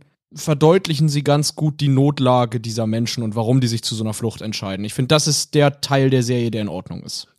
Gleich diese erste Rückblende auf den Mann, der ja ein Taxi durch die Wüste fährt und eigentlich nur für seine Familie da sein will und das genügend Geld verdienen will, dass sie über die Runden kommen und dann durch eine ja, Notlage überhaupt erst gezwungen ist zu fliehen und seine Familie dann auch zurücklässt. Das ist ja auch immer so ein Vorwurf, warum fliehen denn in erster Linie Männer, da sehe ich keine Frauen drauf und sowas alles. Das hat ja alles, alles seinen Grund. Es gibt dann halt auch so schöne Momente von dem einen Geretteten, der nach zwei Jahren, glaube ich, das erste Mal wieder per Telefon dann Kontakt zu seiner Frau und seiner Tochter bekommt, die schon in Italien sind. Das sind schöne Momente, aber alles um diese Geschichte drumherum ist totaler Mist ja, wenn ich noch was Positives sagen müsste, würde ich sagen, zumindest gelingt es ihnen einigermaßen, wenn auch sehr plakativ wohlgemerkt, sozusagen zu zeigen, guck mal, was für Luxusprobleme die da auf diesem Schiff haben und wie dekadent das da ist im Vergleich zu der echten Notsituation dieser Menschen. Ja. Sehr plakativ, bringt den Punkt aber irgendwie nach Hause. Aber was ja völliger Blödsinn ist, ist wie die Menschen, die geflüchtet sind, inszeniert werden, sobald sie auf diesem Boot ankommen. Das fand ich ja so dusselig. Die laufen da teilweise mit großen mit Augen, großen, ja, ja. staunenden Augen rum, als hätten die in ihrem Leben noch nie einen Fernseher gesehen. Ja. Wo ich dann dachte, meine Lieben, was glaubt ihr denn von wo die kommen? Die flüchten da ja nicht irgendwie aus dem Dschungel, fernab jeder Zivilisation. Ich meine, die haben alle Handys. Die haben gehabt. Handys. Ja. Warum gucken die so, weil sie zuerst mal einen Pool sehen? Die haben schon mal in ihrem Leben Wasser und einen Pool gesehen. Das ist nicht der Grund, warum die fliehen, ihr Lieben. Da habe ich echt gedacht, was ist das denn jetzt für ein Blödsinn? Was soll das? Da ist ziemlich viel Quatsch bei dem Ganzen. Also dann haben sie da ja auch noch so eine, die will ich nicht verraten, aber so eine Geschichte von einem Flüchtling, der als erstes rausbekommt, dass sie womöglich in Tunis wieder abgesetzt werden ja, sollen und ja. dann natürlich nach Libyen wieder zurück müssten, genau. der dann auf dem Schiff, sagen wir mal so, erstmal abhaut und sich versteckt. Alles, was mit dieser Figur zu tun hat, ist richtig, richtig schlecht. Das ist Müll. Alles, was auf der Brücke passiert, ist richtig, richtig Müll. Es ist hier so viel Schlechtes dabei. Und wenn man das Gute nimmt, dann hätte man es wirklich in einem Film erzählen können. Die guten Aspekte, und da gibt es durchaus welche von, die hätte man in zwei, drei Stunden erzählen können. Und das wird dann aber mit fünf Stunden Nonsens aufgefüllt, der die Serie unerträglich macht und damit auch das Anliegen der Serie unterwandert, weil du bist irgendwann nur noch genervt von dieser Serie und die Serie will ja Verständnis wecken dafür, warum die Menschen fliehen. Und wie du schon sagst, mit den Rückblenden funktioniert das auch. Aber dadurch, dass sie diese ganzen Soap-Aspekte, da ist ja auch noch ein Paar dabei,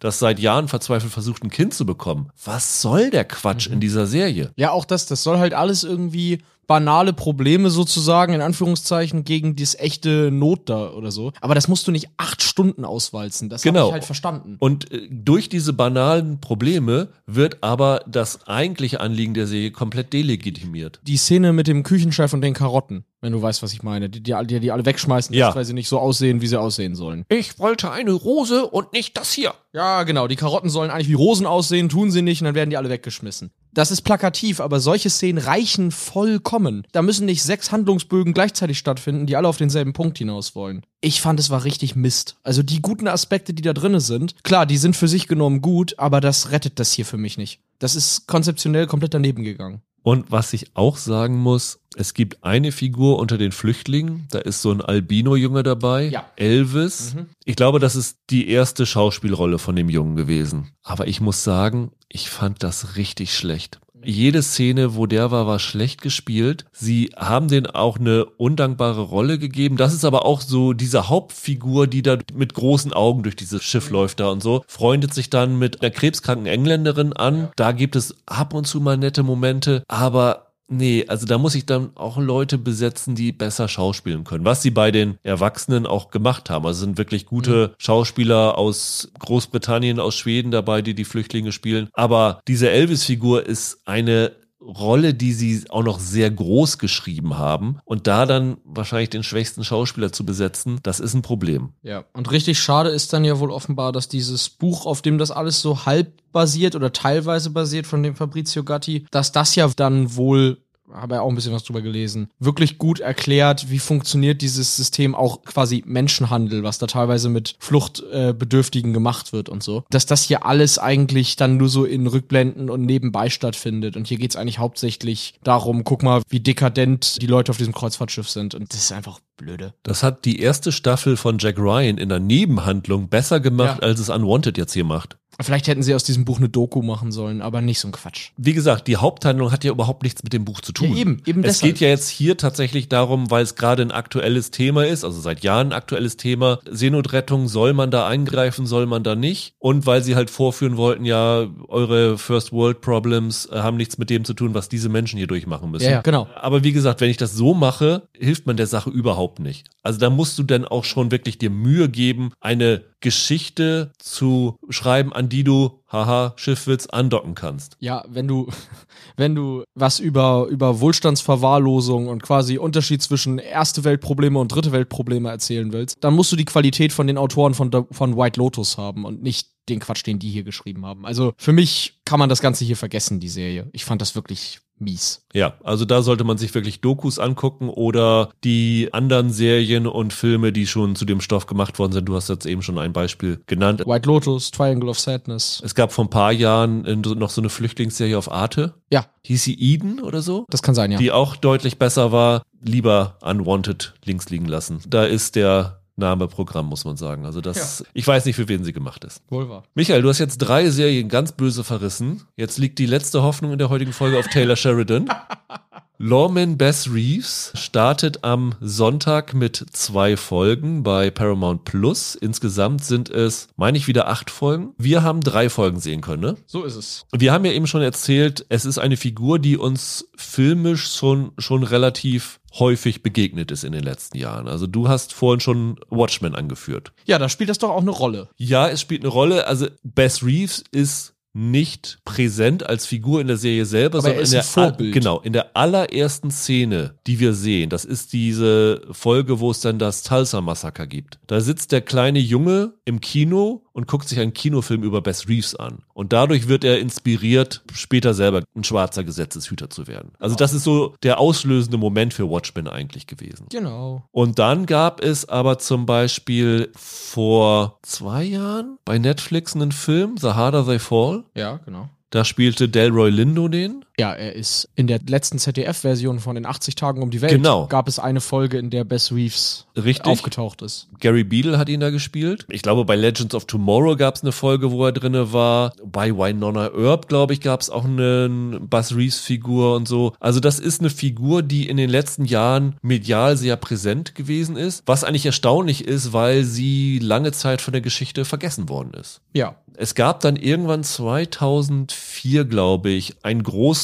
Roman oder einen großen Roman nicht, aber ein, eine große Biografie über Bess Reeves. Und die hat so ein bisschen dieses Ganze ausgelöst, dass mehr Leute auf ihn aufmerksam geworden sind, dass vor allen Dingen auch schwarze Filmemacher und schwarze Schauspieler interessiert an dieser Geschichte gewesen sind und das Ganze forcieren wollen. Und hier war es tatsächlich auch so, dass David Oyelowo, der den Bess Reeves hier spielt, die treibende Kraft hinter dieser Serie gewesen ist, weil der, glaube ich, in Interviews gesagt hat, er hat seit 2015 oder so schon versucht, ein Bess Reeves Projekt auf die Beine zu stellen und hat das erst hinbekommen, als ja, Taylor Sheridan seinen Hut mit in den Ring geworfen hat, weil der ja im Moment machen kann, was er will, alles wird so, kriegt gleich ein grünes Licht. Ja, und auch wenn das jetzt kein Yellowstone Spin-off ist, aber Taylor Sheridan und Western, das ist natürlich dann für Paramount ein Selbstläufer. Genau, und ich glaube, wenn ich mich nicht ganz täusche, haben sie das Ganze auch verkauft als Auftakt einer Anthologie. Ja. Weil das Ganze heißt ja Lawman, Doppelpunkt Bess Reeves. Ja, und vor allem Lawman mit E, also Plural. Genau. Lawman. Und da könnte man sich vorstellen, dass es danach Lawman, Wyatt Earp, Lawman, was weiß ich alles geben Ja, wird in den nächsten Wild Staffeln. Bill Hickok und so, genau. Also das äh, wäre bei Erfolg sicherlich so der Plan mit dieser ganzen Serie. Und ja, die Geschichte von dem Bess Reeves ist ja, dass der früher ein Sklave gewesen ist, dass der von seinem Besitzer gezwungen worden ist, im US-Bürgerkrieg auf Seite der Südstaaten zu kämpfen. Dann konnte er irgendwann fliehen oder wurde irgendwann freigelassen. Die Geschichte ist da nicht so ganz nachvollziehbar. Er hat auf jeden Fall jahrelang bei amerikanischen Ureinwohnern gelebt. Oder bei den Cherokee, ne? In Wirklichkeit bei verschiedenen Stämmen, hat deren Sprache gelernt und durch diese Kenntnisse ist dann das US Marshal Büro auf ihn aufmerksam geworden, weil die haben irgendwen gesucht und haben den halt dort gesucht, wo sie nicht kommunizieren können und suchten halt jemanden, der für sie übersetzen kann. Das ist in diesem Fall Cheryl Lynn, der von Dennis Quaid gespielt wird, der heuert ihn an für so einen, genau so einen Fall. Und über diese Fähigkeit und dadurch, dass er ein wirklich begnadeter Revolverheld gewesen ist, wurde dann selber zum Deputy US Marshal und war, glaube ich, der erste schwarze US Marshal westlich des Mississippi. Genau. Und hat dann bis zu seinem 70. oder 71. Lebensjahr gelebt und mehr als 3000 Verhaftungen durchgeführt, soll angeblich nie dabei verletzt worden sein und hat sich da so einen wirklich legendären Status erworben. Ja, äh, und diese Serie versucht nun halt seine Lebensgeschichte zu erzählen. Ja, war das von deiner Seite jetzt schon so ein qualitatives Urteil, dass du versucht sagst? Das war jetzt ohne Hintergedanken. Okay. Aber das klingt so, als ob du jetzt hier auch wieder drauf einschlagen willst. Nee, so schlecht wie die anderen drei Serien war sie nicht. Nö, nö. Drauf einschlagen will ich nicht. Ich fand die ersten drei Folgen ganz okay. Fängt ganz okay an. Ich finde Ojelowo sogar ziemlich gut, ehrlich gesagt in dem Part. Generell ist es ein toller Schauspieler. Also wenn ich jetzt so drüber nachdenke, haben mir die ersten drei Folgen eigentlich schon ganz gut gefallen. Ich finde nur vielleicht, dass es bislang noch ein bisschen, bisschen wenig ist, was mir da erzählerisch geboten wurde.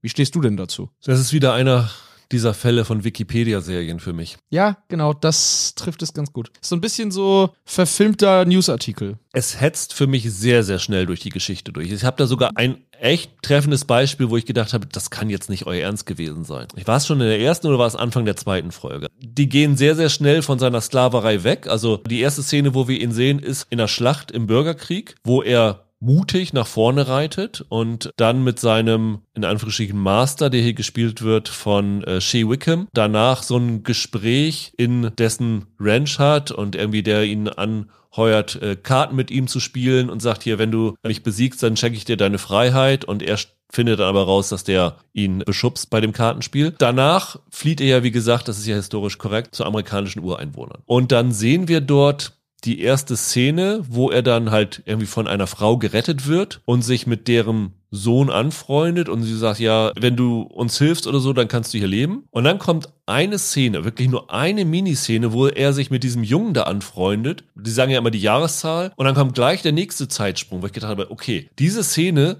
soll mir jetzt seine Zeit bei den Ureinwohnern verdeutlichen. Was soll der Quatsch denn? Ich habe mir da aufgeschrieben, am Ende kommt die Serie dann nicht rüber hinweg, dass sie nicht mehr ist, als mir die Info zu geben, Bess Reeves hatte mal kurz einen Aufenthalt im Indianerland. So wirkt es quasi. Also mehr als das ist es eigentlich nicht. Da wird diese ganze Zeit in einer Szene abgehandelt. Und das war dann so der erste Punkt, wo ich gedacht habe, oh Gott, das wird jetzt so ein Wikipedia-Teil. Und das ging dann durch die weiteren Folgen, die wir sehen konnten, auch so durch, weil es hangelt sich jetzt so ein bisschen durch die Highlights der Karriere ja. von Bess Reeves durch. So, das kann man ja kurz abhandeln. Ich finde das gar nicht so schlimm, wenn eine Biografie nicht auf alle Punkte gleichermaßen eingeht. Was in den drei Folgen aber mehr ein Problem für mich ist, ist das, was du jetzt meinst, dass es so aufzählend ist, dass es quasi nur die Stationen abhakt, sorgt hier halt dafür, dass sie vergessen haben, zwischendurch so menschliche Momente einzustreuen. Also ich finde, man kommt Bess Reeves als Charakter, als Person nicht wirklich nahe, sondern man erfährt eigentlich nur seinen Werdegang, aber nicht, wer ist der denn eigentlich? Also, okay, der war der erste afroamerikanische Deputy westlich des Mississippi. Okay, er war mal eine Zeit lang da bei verschiedenen Indianerstämmen. Aber wer ist das? Was ist das für ein Mensch? Und ich finde, das wird nicht so richtig klar in den Folgen. Wahrscheinlich, weil sie dafür dann zu spät einsetzen. Mit dieser Geschichte. Ja, das kann gut sein. In dem Moment, wo sie sich entscheiden, wir zeigen jetzt seine Zeit in der Armee und seine Zeit als US Marshal, dann bist du automatisch gezwungen, von Einsatz zu Einsatz zu springen. Sie operieren jetzt auch nicht so richtig mit Rückblenden wie in unseren anderen Serien, die wir heute hatten, ne? Weil das wäre ja dann die andere Möglichkeit zu sagen, okay, wir wollen einen einfachen Zugang bieten, indem wir gleich so mit so einer Action-Szene einsteigen und erklären dann, wer er ist durch Rückblenden. Das machen sie aber auch nicht so richtig. Also bis jetzt geht mir das genauso. Also ich weiß immer noch nicht, wer Bess Reeves ist, sondern aber ich weiß dafür umso mehr, was er getan hat und warum er so einen tollen Ruf hat. Und Vielleicht kommt da noch eine, eine Rückblendenfolge. Das ja, ist ja bei sowas auch nicht mehr möglich. unpopulär, dass da irgendwie noch mal eine ganze Episode kommt, die vorher spielt. Aber dann so. wäre es ehrlich gesagt zu spät für Ja, finde ich also auch. Also wenn es nach drei Folgen nicht gekommen ist, irgendwie zur Mitte der Serie so eine, ach guck mal, wir haben jetzt irgendwie ja. gezeigt, was er kann. Hier erfahrt ja. ihr jetzt, wer Bess Reeves eigentlich war. Vielleicht sollen auch so Momente mit seiner Frau noch dazu beitragen und so, aber es zieht sich jetzt ja durch den ganzen Podcast, dass ich bei jeder Serie anfange, irgendwie einen Filmvergleich zu machen. Aber zum Beispiel dieses Jahr gab es ja im Kino Oppenheimer, der auch 40 Jahre, 50 Jahre im Leben eines Mannes oder so abgedeckt hat und dementsprechend auch sehr gehetzt durch diese Biografie gesprungen ist, weil schaff's ja gar nicht anders in einem Film. Aber da haben sie sich zumindest bemüht, zwischendurch zu versuchen, Szenen einzubauen, in denen nicht nur das, was ich halt in einem Wikipedia-Eintrag lesen kann oder im Lexikon lesen kann, stattfindet, sondern in denen dann eben auch der Mensch hinter diesen Fakten hervortritt. Und diese Serie hat ja viel mehr Zeit als ein Kinofilm. Und das müsste eigentlich schon passiert sein. Und zum Beispiel dieser Einstieg, was du sagst, dass er da so heldenhaft hervorreitet. Was verrät mir das wirklich? Außer, der Typ ist halt mutig. Ja, cool. Das will ich auch hoffen für einen Deputy. Man fragt sich, warum er sich da so aufopfert, Ja, genau. während die anderen abhauen aufgrund der Genau.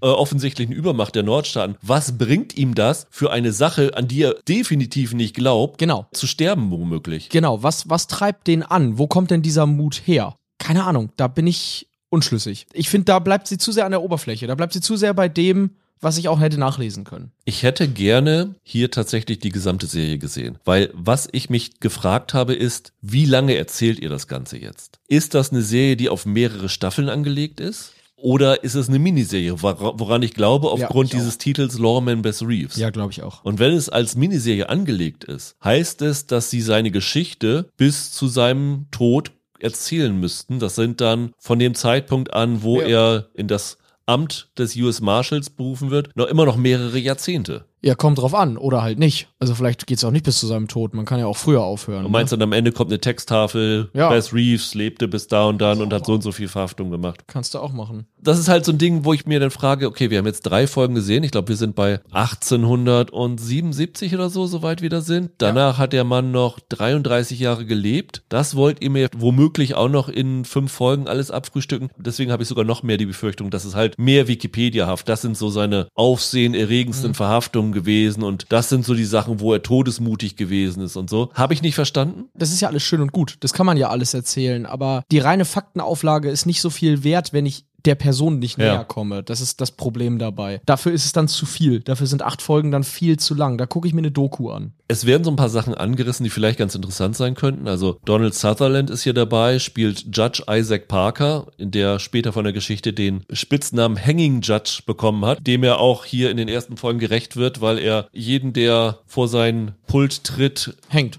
Genau, zum Tod durch Hängen verurteilt. Ja. Ganz egal, wie groß sein Vergehen gewesen ist. Das scheint in dem Bess Reeves Ja, was auszulösen. ihr was auszulösen. Das scheint äh, den Bess Reeves zu beschäftigen. Und ich glaube, die Geschichte ist jetzt nicht so, dass da viel möglich ist, aber ich weiß nicht, ob über den Aspekt noch irgendwie was über seine Vergangenheit oder seine Moral erzählt werden soll. Ich, ich glaube, es, es soll sozusagen anstoßen, dass er für sich verhandelt, wie das Gesetz durchgesetzt Ja. werden muss. Das ist ja in den vergangenen Beispielen, wenn Bess Reeves irgendwie aufgetaucht ist, auch jetzt in Romanen ist er die letzten Jahre ja auch immer präsenter geworden, dann ist das ja auch immer eine Figur, in der es um so Fragen wie Lynchjustiz und wie gerechtfertigt ist die und so weiter geht. Selbst in Watchmen dient er ja dafür so ein bisschen als Vorbild. Ich nehme an, dass sie auf den Aspekt so ein bisschen raus wollen. Aber die Frage ist halt, machen sie das dann auch wieder nur als Faktenlage? Also die Tatsache, ja, das hat es halt in ihm ausgelöst und dann hat er sich halt so und so verhalten? Oder gehen die tiefer rein in ihn als psychologischen Menschen? Ja, die Frage ist auch, wollen Sie jetzt mit dieser Serie erzählen, dass Bess Reeves der erste schwarze US Marshal gewesen ist? Oder wollen Sie darüber hinaus, was eigentlich begrüßenswert wäre, dass Sie noch erzählen, dass der auch als Marshal selber besonders ist. Also auch wenn er ein weißer Marshal gewesen wäre, wäre er besonders gewesen. Und das, finde ich, müssen sie noch in den letzten Folgen definitiv herausarbeiten. Weil, dass er schwarz ist, Das kannst du in einem Satz ja sagen. Genau, das finde ich, wird dieser Figur, dieser historischen Figur auch absolut nicht gerecht, weil er nun wirklich auch als US Marshal was Besonderes gewesen ist. Es steht ja jetzt nicht ohne Grund seit ein paar Jahren diese Statue von ihm vor Fort Smith in Arkansas, glaube ich, war es. Ganz genau. Es wirkt für mich in diesen ersten drei Folgen noch ein bisschen wenig ausgearbeitet alles. Auch dieser Auftritt von Dennis Quaid, der da bisher war. Da fragst du dich auch, okay, Dennis Quaid ist dabei, aber was zu tun habt ihr für den auch noch nicht gefunden. Nee, nicht so wirklich. Also, wie gesagt, bis jetzt bin ich noch sehr, sehr unzufrieden damit. Also, ich habe da mehr Ansprüche dran gehabt. Wie gesagt, Taylor Sheridan ist hier auch tatsächlich mal nicht als Drehbuchautor tätig, sondern nur als Produzent. Ich habe ja schon mal den Witz gemacht. Wahrscheinlich hat er zwei Wochen Urlaub Ja. und dann ging's mal nicht. Chad Fian steckt da jetzt hinter. Ja. Aber ich wünsche mir irgendwie schon, dass das noch besser wird, weil die Figur ist einfach massiv interessant. Also alles, was man über Bess Reeves so liest, ist, ist super spannend. Und das ist Potenzial für eine Serie, definitiv. Sie haben ihn ja auch gut besetzt. Äh, David Oyelowo ist ein guter Schauspieler, der schon einige richtig tolle Leistungen vollbracht hat und das ist der richtige Typ für sowas. Aber ja, du hast komplett recht, es muss noch besser werden. Ich finde es jetzt im Vergleich zu den anderen drei Serien, auf die ich jetzt sehr eingeprügelt habe, finde ich die ein Stück besser, weil ich dann doch finde, die hat wirklich ein paar coole Bilder und auch wenn das alles sehr abgehetzt ist, ist das Leben dieses Mannes einfach interessant genug, dass ich da trotzdem irgendwie folgen wollte. Aber eine richtig gute Serie ist es trotzdem bislang nicht. Nee. Ich habe mich das erste Mal mit Bess Reeves auch durch Watchmen beschäftigt. Ja. Jetzt muss man sagen, Watchmen war ein Meilenstein, weil es auch so viele, neben dieser Geschichte, so viele Sachen angestoßen hat. Ich meine, Watchmen hat das Tulsa Massacre das erste Mal so richtig ins amerikanische Gedächtnis genau, geholt. Genau, ne? ins Bewusstsein geholt. Ja. Und ich meine, auch obwohl der Auftritt so kurz war, dass Bess Reeves bei, durch Watchmen noch so einen Anschub bekommen hat. Und das ist eine absolut faszinierende Figur. Und da kann man wirklich viel draus machen. Und ich glaube, der Ansatz, das Ganze in einer Anthologie abzufrühstücken und 70 Lebensjahre in acht Folgen zu quetschen, ist ein bisschen zu ambitioniert. Das ist ja. das krasse Gegenteil von Unwanted, wo du denkst, okay, hätte ein bisschen weniger getan. Das ist einer der wenigen Fälle, wo man sich beim Angucken denkt, hättet ihr mehr Zeit gehabt, wäre diese Serie wahrscheinlich besser, weil man diese Figuren mehr gründen könnte. Ja. Und das ist so mein Hauptkritikpunkt bisher. Also vielleicht kommt es ja sogar so, dass wir jetzt die weiteren Folgen schauen und sie enden die erste Staffel bei 1885 und es kommt dann doch nochmal eine zweite Staffel, wo dann der Rest erzählt wird und sie lassen sich mehr Zeit. Kann sein. Bis jetzt basierend auf den ersten drei Folgen sind meine Hoffnungen da allerdings relativ gering. Ja, sehe ich auch so. Ja, von daher, diese Woche konnten wir leider nicht so viel Lobendes finden, obwohl dein Ranking von den ganzen, du hast Bess Reeves an eins von den vier Serien. Ja, und dann, tja, danach ist es ehrlich gesagt mir ziemlich egal. Wahrscheinlich alles Licht, das wir nicht sehen auf der zwei, weil es irgendwie noch okay aussieht. Und Therapie auf drei und Unwanted auf vier. Irgendwie so, keine Ahnung. Ich glaube, bei mir ist es wirklich schwer, weil es so Nuancen dabei sind. Ich hab, war bei keinem so richtig verriss. Also ich glaube, Unwanted würde ich an die letzte Stelle stellen ja, von den genau. vier Serien heute. Sehe ich auch so. Lawman Bess Reeves, wie gesagt, noch ein unfertiger Eindruck. Bisher an den drei Folgen Folgen ist es für mich so ein Level mit alles Licht, das wir nicht sehen und auch mit die Therapie. Also vor dem Podcast hätte ich dir gesagt, alles Licht, das wir nicht sehen, ist für mich die größte Empfehlung von den Vieren. Aber ich muss sagen, im Gespräch habe ich auch immer mehr Zweifel an meiner Meinung bekommen und vielleicht ist tatsächlich Lawman auch so diejenige, die man, weil die Figur einfach so interessant ist, dass man da am ehesten reinschauen sollte. Finde ich auch. Ich finde, also selbst wenn sie halt bislang nicht sonderlich gelungen ist, ist der Typ und sein Leben einfach so spannend, dass es dann doch seine Momente hat. Sollte man auf jeden Fall mal, wenn man das nicht schauen will, drüber, äh, drüber lesen. Das ist wirklich sehr, sehr sehr interessant, die Biografie ja, von ihm. Definitiv. In der nächsten Woche, Michael, haben wir ganz überraschend noch eine weitere Serie reinbekommen, die wir nicht auf dem Zettel hatten. Mrs. Davis hat Amazon ganz spontan für den 10. angekündigt. Ja. Die war ja auf Rolands Vorschauliste, also Roland wird nächste Woche auch definitiv dabei sein. Und die war nur auf seiner, weil er sie uns allen weggeschnappt genau. hat. Ich will die auch unbedingt gucken. Die von Damon Lindelof mit Betty Gilpin in der Hauptrolle. Yes. Wir sprechen über einen, ja, mittlerweile Favoriten des Podcasts, würde ich sagen, For All Mankind, die vierte Staffel. Oh ja. Startet in der nächsten Woche. Da haben wir ja dann doch nach einem frustrierenden Auftakt dann ab Staffel 2 unsere Liebe zugefunden. Ja. Definitiv. Und wir haben auch beide schon reingeguckt, oder? Also, äh, ja. Ich freue mich schon sehr. Und vielleicht kommt noch eine dritte Serie dazu. Mal schauen. The Curse startet bei Paramount Plus. The Buccaneers ist so der Apple-Versuch von Bridgerton zu machen, so ein bisschen. Oh, okay. Vielleicht äh, kann man da auch nochmal reinschauen. Das klingt interessant. Mal gucken. Die Woche darauf haben wir auf jeden Fall, kann ich schon mal sagen, Deutsches Haus, The Crown wenn es da Screener gibt. Also Stimmt, The Crown kommt jetzt ja auch wieder. Da sind ein paar interessante Sachen dann auch dabei. Bis dahin, habt ein schönes Wochenende und wir freuen uns über eure Listen. Bleibt gesund, macht's gut. Ciao, ciao. Macht's gut. Tschüss.